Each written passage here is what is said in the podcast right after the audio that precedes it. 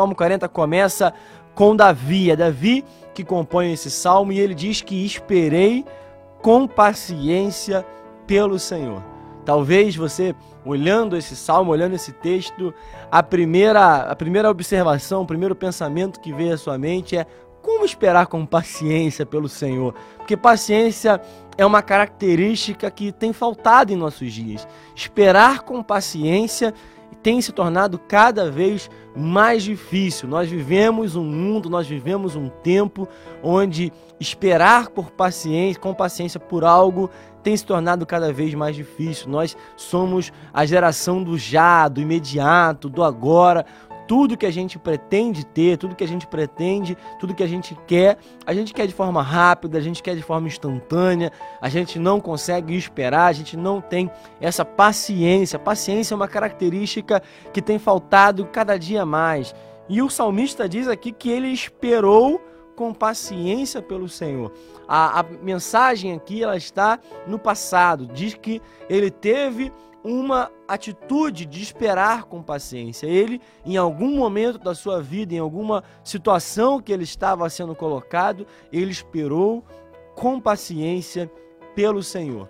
Não somente esperou com paciência, mas esperou pelo Senhor, esperou com o Senhor, esperou que o Senhor fizesse algo, esperou que o Senhor intervisse na sua causa, intervisse na sua situação. Às vezes nós esperamos com paciência, mas esperamos pela pessoa errada, esperamos por homens, esperamos por pessoas, ou às vezes nós não temos paciência e tentamos resolver tudo da nossa mesma maneira, da nossa própria maneira, da nossa própria forma. Lembramos de, de Abraão e Sara que tinham uma promessa do Senhor, tinham uma palavra de Deus, tinham algo que o Senhor havia prometido para eles, que eles teriam filhos, que eles teriam uma promessa, e por não conseguir esperar com paciência, eles acabaram tendo uma ideia de ter um jeitinho, de dar um jeito, de fazer da sua própria forma, da sua própria maneira, e por isso nasceu Ismael. Nós sabemos que quando nós tentamos resolver as coisas de Deus da nossa própria forma,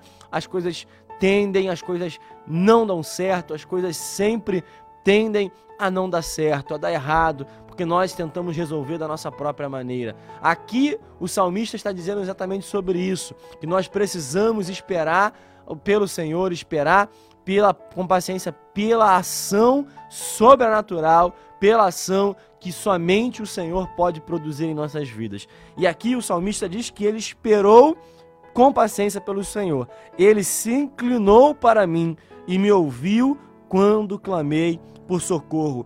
Por que, que vale a pena esperar com paciência pelo Senhor? Essa é a meditação de hoje. Por que, que vale a pena? Por que, que vale a pena esperar com essa paciência para que o Senhor age em nossas vidas? A primeira lição que eu entendo aqui é que Ele ouve as nossas orações, é que Ele ouve o nosso clamor. Isso tem sido um tema recorrente aqui em nossas mensagens no Salmos, em Salmos, porque na verdade os Salmos ele fala exatamente sobre isso, sobre a atitude de esperar pelo Senhor, de orar, de clamar aos céus, crendo que Ele ouve as nossas orações. Meu irmão, tenho para dizer para você é nesse tempo que você assiste, que você ouve, que o Senhor tem ouvido a tua oração, que o Senhor tem ouvido o teu clamor, mesmo que talvez você não entenda, mesmo que você hoje tenha dificuldade para acreditar nisso, eu tenho para dizer que o Senhor continua te ouvindo, o Senhor continua ouvindo o teu clamor, continua ouvindo a tua oração, continua ouvindo aquilo que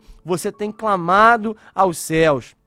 O Salmo, o versículo de número 2 diz também que ele me tirou da lama da morte. Por isso também vale a pena esperar pelo Senhor, porque ele nos tirou da lama da morte do pecado e nos levou a firmar os nossos passos na rocha, na firmeza espiritual que é Cristo. É isso que o salmista diz aqui no verso 2 falando exatamente de onde Deus nos tirou. Da onde Deus te tirou? De onde Deus te tirou? De onde o Senhor removeu você? Irmão, você que por algum momento, por algumas, é, por algumas, por alguns anos na sua vida, ainda não era convertido, ainda não era salvo, ainda não havia entregado a sua vida a Jesus, você sabe muito bem de onde Jesus te tirou. E você que assim como eu, nasceu na igreja, cresceu na igreja, mas mesmo assim sabe que se não fosse o Senhor em nossas vidas, se não fosse o Senhor na sua vida e na minha vida, também nós não estaremos aqui. O Senhor nos tirou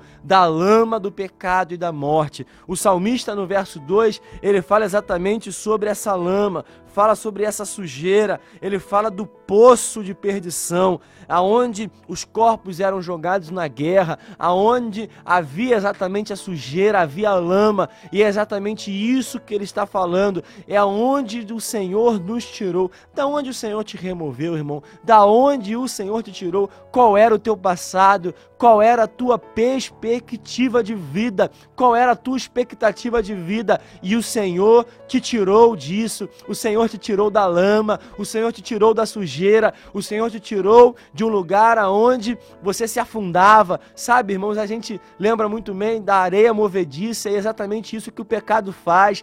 E vai nos afundando, vai nos afundando de forma gradual, de forma lenta, mas o Senhor estendeu a sua mão para nós. O Senhor estendeu a nossa sua mão, tirando a nossa vida dessa lama e não somente nos tirando, mas levando os nossos passos a estarem firmados na rocha. Aqui fala: colocou os meus pés sobre uma rocha e firmou os, seus, os meus passos. Essa rocha é Cristo, essa rocha é o próprio Messias, é o próprio Jesus. Os nossos passos estão hoje firmados sobre a rocha espiritual que é Jesus, a rocha que é inabalável, a rocha que dá firmeza aos nossos passos, que dá firmeza à nossa direção, que dá firmeza às nossas decisões. Ah, irmãos, nós precisamos agradecer, nós precisamos ter uma vida de gratidão, porque Ele nos tirou da lama, da morte, do pecado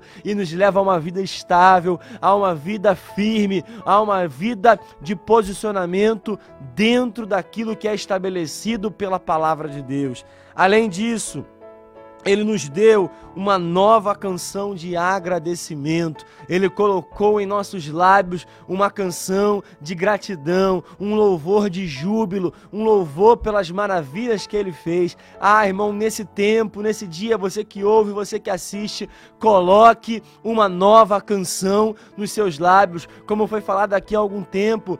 Troque a tua canção de tristeza, troque a tua canção de murmuração, Troque a tua canção de lamento por uma nova canção, uma canção de júbilo, uma canção de agradecimento, uma canção de celebração por aquilo que o Senhor tem feito na tua vida.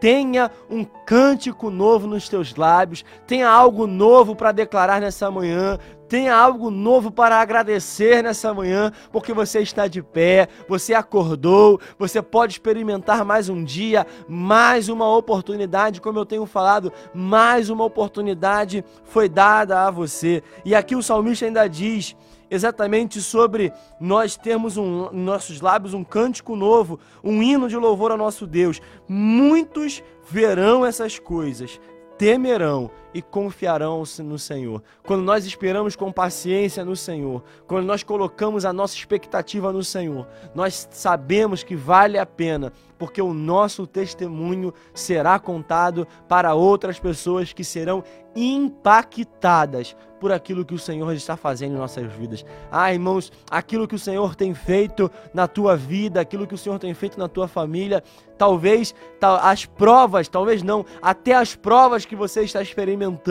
servirão de testemunho para impactar outras pessoas. Outras pessoas serão alcançadas através do testemunho que você contará. Outras pessoas serão impactadas através do testemunho que a tua vida será manifesta.